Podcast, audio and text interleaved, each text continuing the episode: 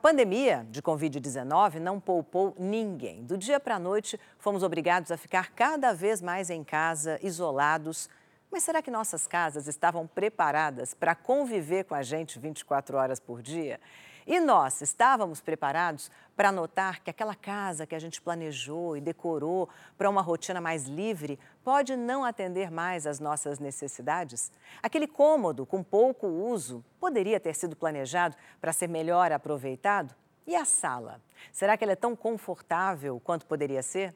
Definitivamente, o mercado imobiliário vai carregar as marcas deixadas pela pandemia. Mas o que muda, de fato, no morar depois desse período? Quais as tendências para esse novo momento e essa nova relação que a gente tem com as nossas casas, com os nossos lares? A necessidade de novos formatos de apartamentos e casas por conta da pandemia é o tema do Cidade Viva de hoje. Espaço para escritórios dentro de casa, áreas adaptadas para limpeza e estocagem de itens que chegam pelo comércio eletrônico, porteiros remotos. A pandemia trouxe novas tendências para o setor imobiliário. A mudança na forma como as pessoas interagem com seus imóveis alterou também as demandas e expectativas com relação aos imóveis. Áreas que contemplam o trabalho remoto são agora essenciais? As áreas comuns dos condomínios também vão precisar de adaptações? Para debater a demanda de apartamentos e casas com novas plantas mais adaptadas a esse período pandêmico, eu recebo hoje Milton Braga, sócio do escritório MMBB Arquitetos, diretor do Instituto Urban e professor da FAO USP, e Otávio Zarvos, sócio fundador da Ideias Arvos. Sejam muito bem-vindos, muito obrigada por estarem aqui. Antes da gente começar o papo, eu queria chamar a atenção de vocês para uma reportagem que a gente fez sobre o assunto, tá? As mudanças trazidas pela quarentena apontam tendências que colocam a casa no centro das atenções. Para alguns especialistas, as plantas dos novos apartamentos e casas devem começar a ser pensadas por atividades, como trabalhar, comer, dormir, se divertir, e não mais apenas pelos cômodos. Estas transformações, em especial a adoção do home office, deverão mudar a cara das residências. Por passarem muito tempo em casa, a busca passa a ser de espaços com mais áreas abertas e com mais conforto. Ambientes arejados, com janelas maiores e espaço para plantas têm atraído compradores. Lugar na entrada da residência para que sejam deixados sapatos, roupas e itens trazidos da rua, como compras, também são apontados como tendência. Dentro das casas, as cozinhas ganham mais importância. Se antes um espaço pequeno, pouco utilizado e com poucos armários atendia às necessidades dos moradores, agora, com a pandemia, a cozinha tem sido cada vez mais utilizada, não só para cozinhar, como para armazenar compras. Além disso, apartamentos maiores e casas têm ganhado a preferência de quem busca um novo lar, pois permitem espaços mais individualizados. Se por um lado a pandemia forçou a aproximação entre as famílias, por outro também mostrou a importância de ambientes tranquilos, sem barulhos de rua ou interrupções de qualquer natureza. A tendência de morar próximo ao trabalho vem aos poucos sendo substituída por ganho de espaço. Olha, eu imagino que o setor imobiliário está passando, porque uma coisa é você fazer uma quebradeira na sua sala para resolver um problema imediato e botar um home office ali. Outra coisa inteiramente diferente é planejar um prédio inteiro é, e ter que adivinhar qual a tendência daqui a pouco. A gente já consegue trabalhar com tendências definitivas? Essas são coisas que vieram para ficar? Ou será que daqui a, sei lá, seis meses, quando as coisas, eu espero, voltarem ao normal, a gente vai ter outro panorama? Otávio? Ana Paula, obrigado pelo convite primeiro e eu parabéns pelo programa, que é uma reflexão importante para a cidade. Eu acho que eu, pessoalmente, também não sei. Né? Eu acho que adoraria ter a resposta. E o, o, mercado imobiliário é uma atividade de longuíssimo prazo. Com a hora que você compra um terreno, até você entregar o prédio, a gente está falando de um prazo de 5, 6 anos entre aprovar, conceber o projeto. Então, é um passo que a gente tem que dar com muita cautela. Né? Eu acho mais importante a reflexão sobre é, que talvez o home office ele não deva estar dentro do apartamento. E, ao meu ver, é, o ideal seria que você pudesse sair da sua casa, ir para um lugar intermediário, gostoso, fazer seu trabalho de home office lá e depois você, em alguns dias da semana, ir para o seu trabalho de fato, num horário que não seja o horário do rush, que para mim nunca fez sentido todo mundo ter que ir ao mesmo tempo para o mesmo lugar. Sim. Isso eu acho que é a principal, vamos dizer, apesar de toda essa tragédia, eu acho que é uma lição que a gente aprendeu e é uma evolução que a gente vai ter. Né? É um sinal de inteligência, né? a gente poder sair dependendo da condição da família, tem gente que tem filho pequeno, tem gente que não tem, tem gente que poderia trabalhar até as 11 da noite, tem gente que poderia trabalhar até as 3, né? Uhum. Não precisa todo mundo estar ao mesmo tempo, né? Isso a tecnologia nos permite fazer isso, mas eu acho importante sair da casa. Quando o trabalho envolve um pouquinho mais de reflexão, eu acho que o ambiente doméstico ele tem muita distração. Uhum. E você pode, claro, ficar um ano, seis meses, como todo mundo está aí tentando resolver aí tapando um buraco. Exatamente. É, mas, de fato, a hora que a gente entrar na rotina, talvez a pandemia deixe, apesar de toda a tragédia, alguma coisa positiva. Heranças boas da pandemia era a minha pergunta para o Milton, porque eu imagino que nesse momento está todo mundo procurando espaços mais coletivos dentro da casa e os espaços de home office para os que trabalham na casa. É, mas, para além disso, como é que as pessoas estão vendo a casa? Independentemente de quebra essa parede, põe um escritório aqui, tem algum legado positivo na relação das pessoas que você tem acompanhado com a sua casa? Eu acho que sim. É... Uma das tendências que a pandemia reforçou é o que o Otávio já falou, que já era uma tendência, né? pensar os espaços da casa flexíveis, porque você tem mais atividade em casa. Então, uma coisa que a gente já repara e eu acho que para todo mundo que está pensando uma casa vale a pena considerar essa opção de aumentar um pouco os quartos. Uhum. O mercado vinha oferecendo não as, as árvores, né, mas sobretudo o mercado mais popular, quartos muito pequenininhos, era uhum. quase um armário de cama. Com um pouquinho a mais, esse quarto vai passar eventualmente a ser usado como escritório também, a ser usado por 24 horas. Outra coisa que claramente está mudando é as áreas muito especializadas, né? Por isso que a flexibilidade é importante. O quarto é dormir de, dia, é de noite, trabalho de dia. A área de serviço, que é uma área difícil de aproveitar para outras coisas, está sendo cada vez mais reduzida. E, portanto, você falou é, logo no início, e a reportagem mostra também, quando a gente tem que pensar a casa, a gente tem que pensar também aquilo que se completa fora da casa, né? uhum. seja no condomínio, seja na própria cidade. E, infelizmente, a cidade brasileira não oferece tanto, portanto, os condomínios já, já há muito tempo oferecem mais. Né? E acho que é importante pensar isso. A lavanderia num condomínio hoje eu acho que é muito boa. Com máquinas adequadas, você consegue ganhar para outras atividades na casa, nessas que são mais exíguas, uma área importante, né? Eventualmente até mantendo alguma, alguma estrutura para a higiene da roupa. É, eu acho que a gente tinha aqui uma tradição muito colonial de ter grandes lavanderias, grandes áreas de serviço dentro de casa, porque é parte da nossa história, que é uma história, uma história é, ruim, escravocrata. É, mas em outros países do mundo você já tem lavanderias coletivas no prédio, os apartamentos mesmo não têm lavanderia, e quando tem, são armários, né? Você abre tem uma máquina dentro, não tem grandes outras coisas, né? Então, acho que essa, por exemplo, seria uma ótima tendência, né? É, eu acho que isso, inclusive, não só nos apartamentos digamos, de maior, população de maior renda, mas já também nos apartamentos mais populares de mercado, a, a política pública ainda não incorporou muito isso, inclusive tem às vezes algumas exigências que eu acho que logo mais deverão, deverão ser revistas.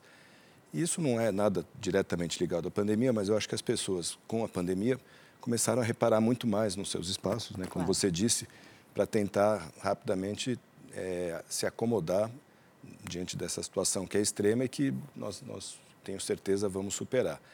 E aí talvez até o trabalho seja não exatamente dentro de casa, eventualmente até no naquilo que é comunitário e ainda não, digamos, público ou urbano, né, não fora do condomínio. E, e com certeza isso é benéfico, não é ruim. Eu acho que tem coisas que são boas para o futuro da gente, né, da claro. cidade, da, da, sociedade, que nós é, experimentamos de um modo muito ruim durante a pandemia, mas que nos trouxeram uma, uma visão mais clara sobre tudo isso. Exatamente. Otávio, é, quando você entrega um lugar para alguém morar, um prédio, uma casa, enfim, é, você pensava em coisas que hoje você não pensa mais? Eu sei que o prazo é longuíssimo né, para uma incorporadora, mas é, o que, que te movia na entrega de um lar para alguém e que hoje não te move mais, ou o contrário, você não pensava e hoje você pensa. Teve algum impacto no desenho de um edifício, de um lugar onde pessoas vão viver e vão estabelecer relações antes e depois da pandemia? Eu acho muito importante quando a gente faz um prédio, primeiro, o prédio ser flexível. Segundo, obviamente, o apartamento também ser. E o que é um prédio flexível? Um prédio flexível é um prédio que tem a estrutura hidráulica e de concreto mais fácil de ser remodelada, hum. um pé direito adequado, não seja um prédio totalmente repartido dentro, tem, tem um método construtivo, por exemplo, de alvenaria estrutural, que se você tirar uma parede, o prédio cai. Então, são, é uma construção que pode custar marginalmente um pouco mais caro, mas ela deixa para a cidade um legado que a cidade pode se alterar de, com o tempo. Por exemplo, prédios em Nova York, por exemplo, que hoje a gente vê uns prédios antigos que eram fábricas, que tem uns lofts incríveis ali perto de Manhattan, Brooklyn e tal eram prédios com fábricas. Fábricas por si só já é uma coisa flexível, uma coisa que tem uma estrutura mais parruda e que permite que dentro ela seja sempre remodelada. Esses prédios acabaram virando, como todo mundo sabe, residências, né? E eu acho que isso e vice-versa. Eu acho que assim, um prédio pode residencial pode virar uma escola, uma escola pode virar um escritório e vice-versa. A gente não sabe como a cidade vai se mexer, né? Isso é uma coisa muito difícil. É, então, você vê, a gente passou agora por um momento da pandemia que pode ser que muitos bairros que eram predominantemente de escritórios, eles vão ter uma mudança profunda, porque os escritórios estão com uma demanda muito menor. Uhum. Né? Por outro lado, a gente está num momento, no Brasil particular, que é o salário das pessoas não está aumentando, uhum. os custos de construção e os terrenos não estão diminuindo, ao contrário, estão aumentando. E o juro abaixou muito. Então, a gente tem uma situação muito peculiar no mercado imobiliário, que é assim, as pessoas, elas não aumentaram a renda, mas elas estão muito propícias a comprar um imóvel porque o juro é muito baixo. Então, você, mas você tem vários tipos de compradores. Você imagina que você tem um comprador que pode comprar uma segunda casa, uhum. mas vender o apartamento grande que ele tinha na cidade e ficar com um menor. Sim. Então, ele fez uma troca. Tem aquele que estava num apartamento maior que não pode ter a segunda casa, mas definitivamente ele quer uma coisa maior. Uhum. Talvez ele pudesse gastar um pouco mais para ficar no mesmo bairro ou mudar de bairro e para uma coisa que fosse o dobro do apartamento que ele tinha. Então, eu acho que dentro do mercado tem N mil coisas que estão acontecendo. Por isso que eu prefiro apostar num prédio flexível. Dentro do condomínio, eu acho que tem algumas coisas que sim, eu não pensava antes. E uma, inclusive, é um prédio que o Milton está fazendo para nós, que é o Floresta, que tem, por exemplo, um coworking dentro do condomínio. É uma coisa que a gente nunca tinha feito, é um condomínio residencial. Então é um lugar onde a pessoa sai de casa, vai até o térreo e trabalha. Porque eu acho que, mais uma vez, o trabalho em casa, se você não tem uma casa grande, que é a realidade de pouca gente, claro. né, com vários cômodos e tal, tem os empregados, tomar conta da criança e tal, é um negócio muito complicado, sabe? Eu acho que começa a virar uma coisa que mentalmente ela é muito cansativa também. Fica chato trabalhar.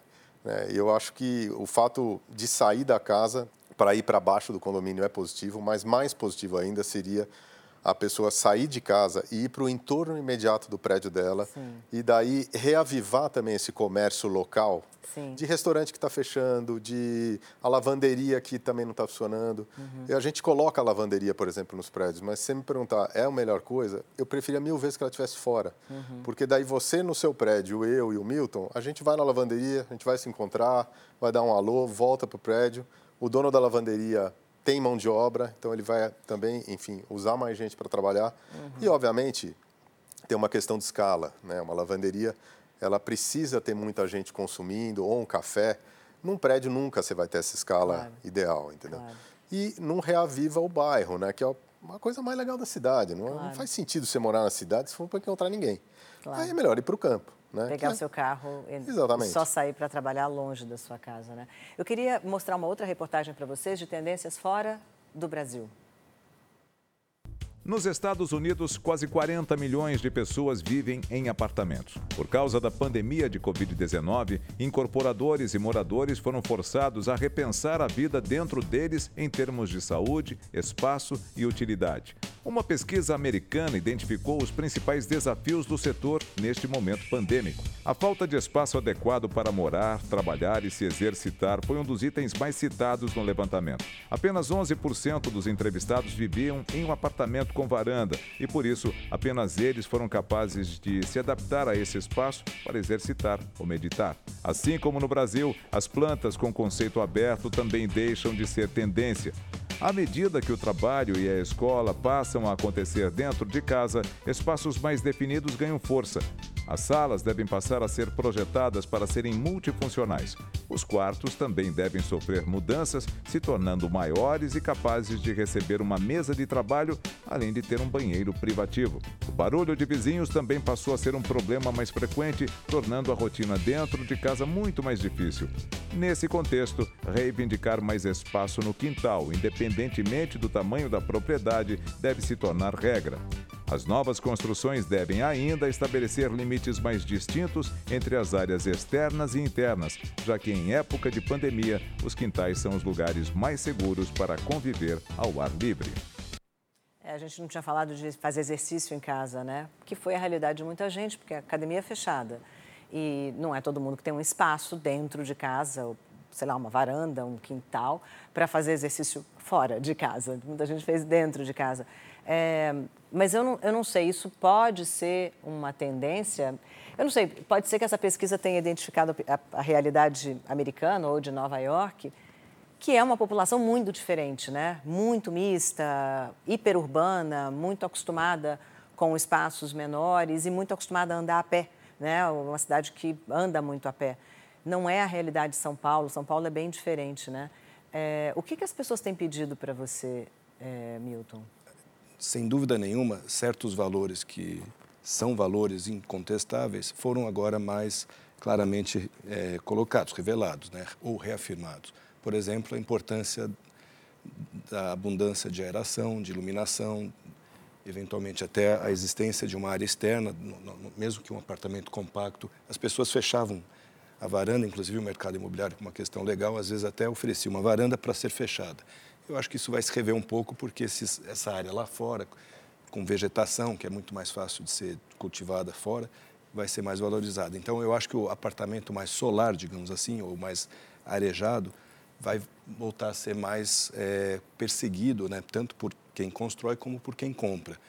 É, e isso não é uma novidade, mas as pessoas talvez não lembrassem ou não soubessem tão claramente disso. Então Seria há uma mudança estética. porque né? é, determinados bairros de São Paulo são mais quentes, porque a concentração de, de, prédios é muito alta e as pessoas realmente não se importavam muito com a insolação e com a ventilação do imóvel, né?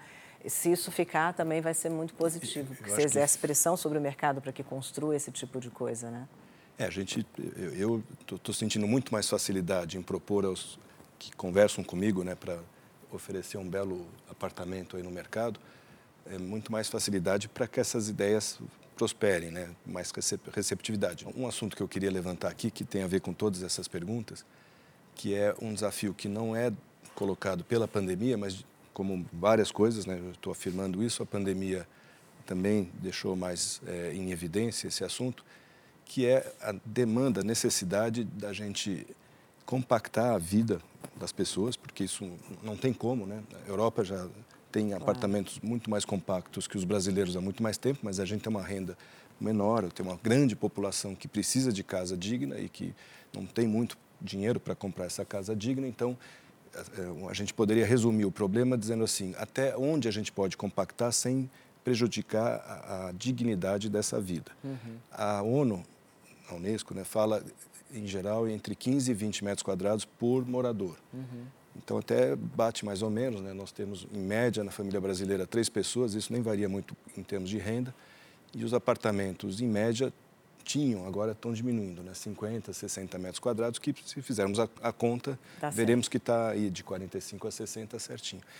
E aí eu acho que uma forma da gente compactar o apartamento é completar o elenco de coisas que se encontra num apartamento em outros lugares e às vezes até com vantagem nessa economia necessária, porque compartilhados uhum. esses outros espaços, seja no próprio condomínio, e eu acho que algumas coisas é melhor ter dentro, seja na cidade. Infelizmente, a cidade brasileira ela é muito pouco, é, oferece muito pouco ainda. Né? É, esse condomínio, por exemplo, que a gente está terminamos agora, ele tem é, muita coisa que completa a casa. Né? Então, a casa às vezes nem é tão grande, mas contando tudo isso, a, a, vida, sem dúvida nenhuma, é uma vida confortável, digna, adequada, com inclusive espaços para esporte. Logicamente, durante a pandemia, nada disso está valendo muito, mas a gente sabe que isso em algum momento vai, vai diminuir, a gente vai aprender a conviver com esse tipo de situação. Mas você falou uma coisa muito interessante, que realmente não fazia de jeito nenhum parte da realidade brasileira, que é tirar algumas coisas de dentro de casa para você ter mais espaço dentro do seu limite de espaço da casa. Então, precisa ter lavanderia dentro de casa, precisa ter é, garagem no prédio, você precisa realmente ter um espaço para fazer exercício, você precisa ter uma área externa. Talvez você tirando coisas de dentro da casa e tornando o lugar onde você está mais arejado e mais solar, você consiga ter um espaço de individualidade bom e, e poder transitar com os seus vizinhos para fazer outras coisas. Isso talvez até melhore a relação entre os vizinhos. Não sei, se for uma tendência, tomara que ela fique, é, o, porque eu acho muito interessante. O Brasil, há muitos anos, tem esses espaços compartilhados na escala residencial, dentro da residência, seja na residência coletiva, né, na habitação coletiva. Mais até do que no exterior, por conta da precariedade da cidade, Sim. por conta, inclusive, de uma coisa que eu acho que felizmente estamos superando, que é uma visão negativa da cidade. Uhum. Eu acho que uhum. hoje as pessoas querem a cidade. Carnaval em São Paulo, eu não acho que é porque o samba melhorou, é porque as pessoas estão gostando mais de ir para a rua e é, uma, é um pretexto, é uma, tudo isso agora está um pouco suspenso, mas eu tenho certeza de que isso vai continuar. E aí, acho que a gente deve procurar até, às vezes, tirar de dentro do condomínio e colocar na cidade. Né? Muito se critica o tal do condomínio clube, que, que, quase que nega a cidade. Isso realmente eu acho que tem que ser combatido. Então, é encontrar uma justa medida entre o que é do, da família, da unidade privativa, o que é do condomínio, que é de um coletivo, e o que é da cidade, o que é uhum. público. Né? Ter, ter espaços bons públicos para a gente se divertir, encontrar outras pessoas, né? conquistar a cidade, ser dono da cidade, que é super importante. É, Otávio, você vê no médio e no longo prazo é, uma, uma mudança significativa nos projetos, porque coletivamente a gente vai ver as coisas de maneira diferente e mais do que isso, na, própria edificação, você acha que ela pode ser, por exemplo, financiada de outro jeito, porque a gente está valorizando outras coisas? Eu pergunto isso porque é, eu, eu, via antes da pandemia uma tendência de mudança no setor imobiliário para incorporar é, outros tipos de investidor né, o investidor, os fundos imobiliários, por exemplo, que chegaram com muita força antes da pandemia, será que eles podem ficar maiores e melhores e fazer mais investimento, enfim, botar mais dinheiro nisso, é, porque a gente passou pela pandemia e porque a gente tem juro baixo, ou daqui a pouquinho vai estar tudo igual de novo? Não, eu acho que é um ponto super importante que você falou, inclusive muito positivo para a cidade. Exatamente. Se, cidade, se o consumidor do imóvel ele ele consumir através de um fundo imobiliário, é, é, muito melhor a gente fazer grandes projetos na cidade do, do que a cidade ser multifacetada como hoje, de pequenos projetos. O fundo imobiliário, em geral, ele é muito profissional. Uhum. Né? A gente trabalha com diversos fundos e eu sempre era crítico com relação a isso, mas eu aprendi que são pessoas muito capazes, é, os que trabalham conosco, é, muito abertos a ouvir o nosso lado sobre arquitetura e urbanismo, e mas trazem muito conhecimento. E eu acho que o, o consumidor final do imóvel, ele fazer isso através de um fundo, eu acho muito inteligente. O fundo tem muito mais poder de comprar grandes lotes e realmente fazer, desde que a incorporadora seja uma incorporadora que é, pense no urbanismo também, fazer melhores projetos para a cidade. E além disso, o investimento imobiliário através do fundo, ele também é muito mais fácil. Né? É, antes do fundo imobiliário, por exemplo, uma pessoa que tem um capital pequeno, ela tem que sempre comprar um imóvel pequeno. Sim. Né? Então, o que, que acontece? O mercado imobiliário ele acaba oferecendo uma quantidade enorme de imóveis pequenos, por exemplo, salas de escritório de 30 metros, que uhum. teve, vamos dizer, há 10 anos atrás.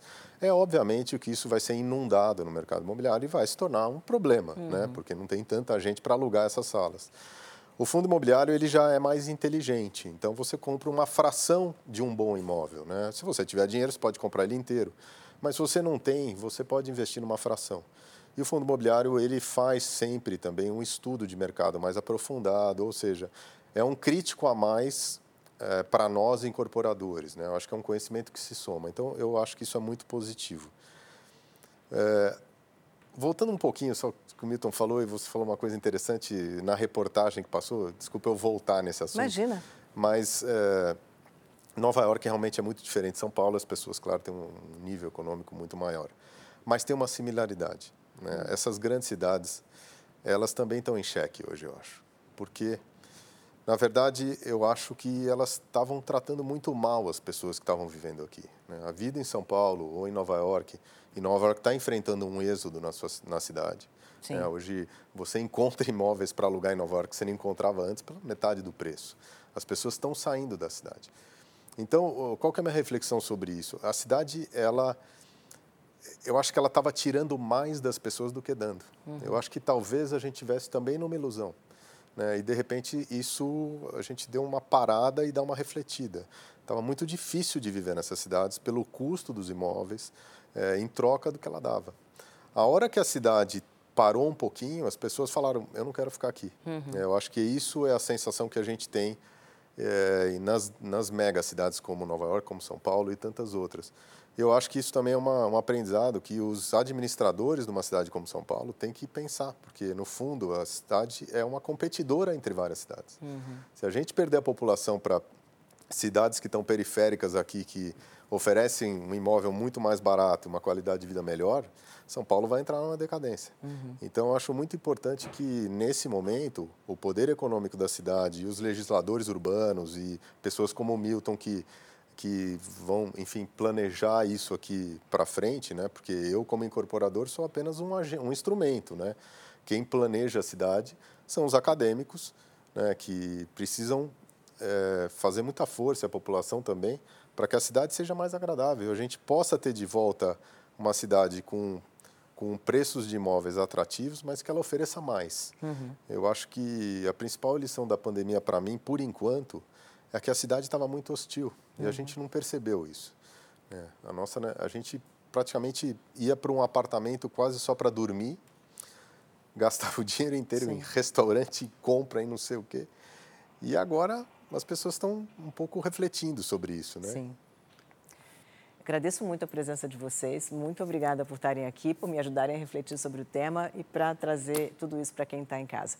A gente chega ao fim de mais um programa e eu fico muito confiante que com a ampliação da vacinação a gente talvez possa desfrutar melhor não só da nossa cidade e das nossas casas, mas dos espaços abertos, compactos usufruir de espaços e não de coisas, né?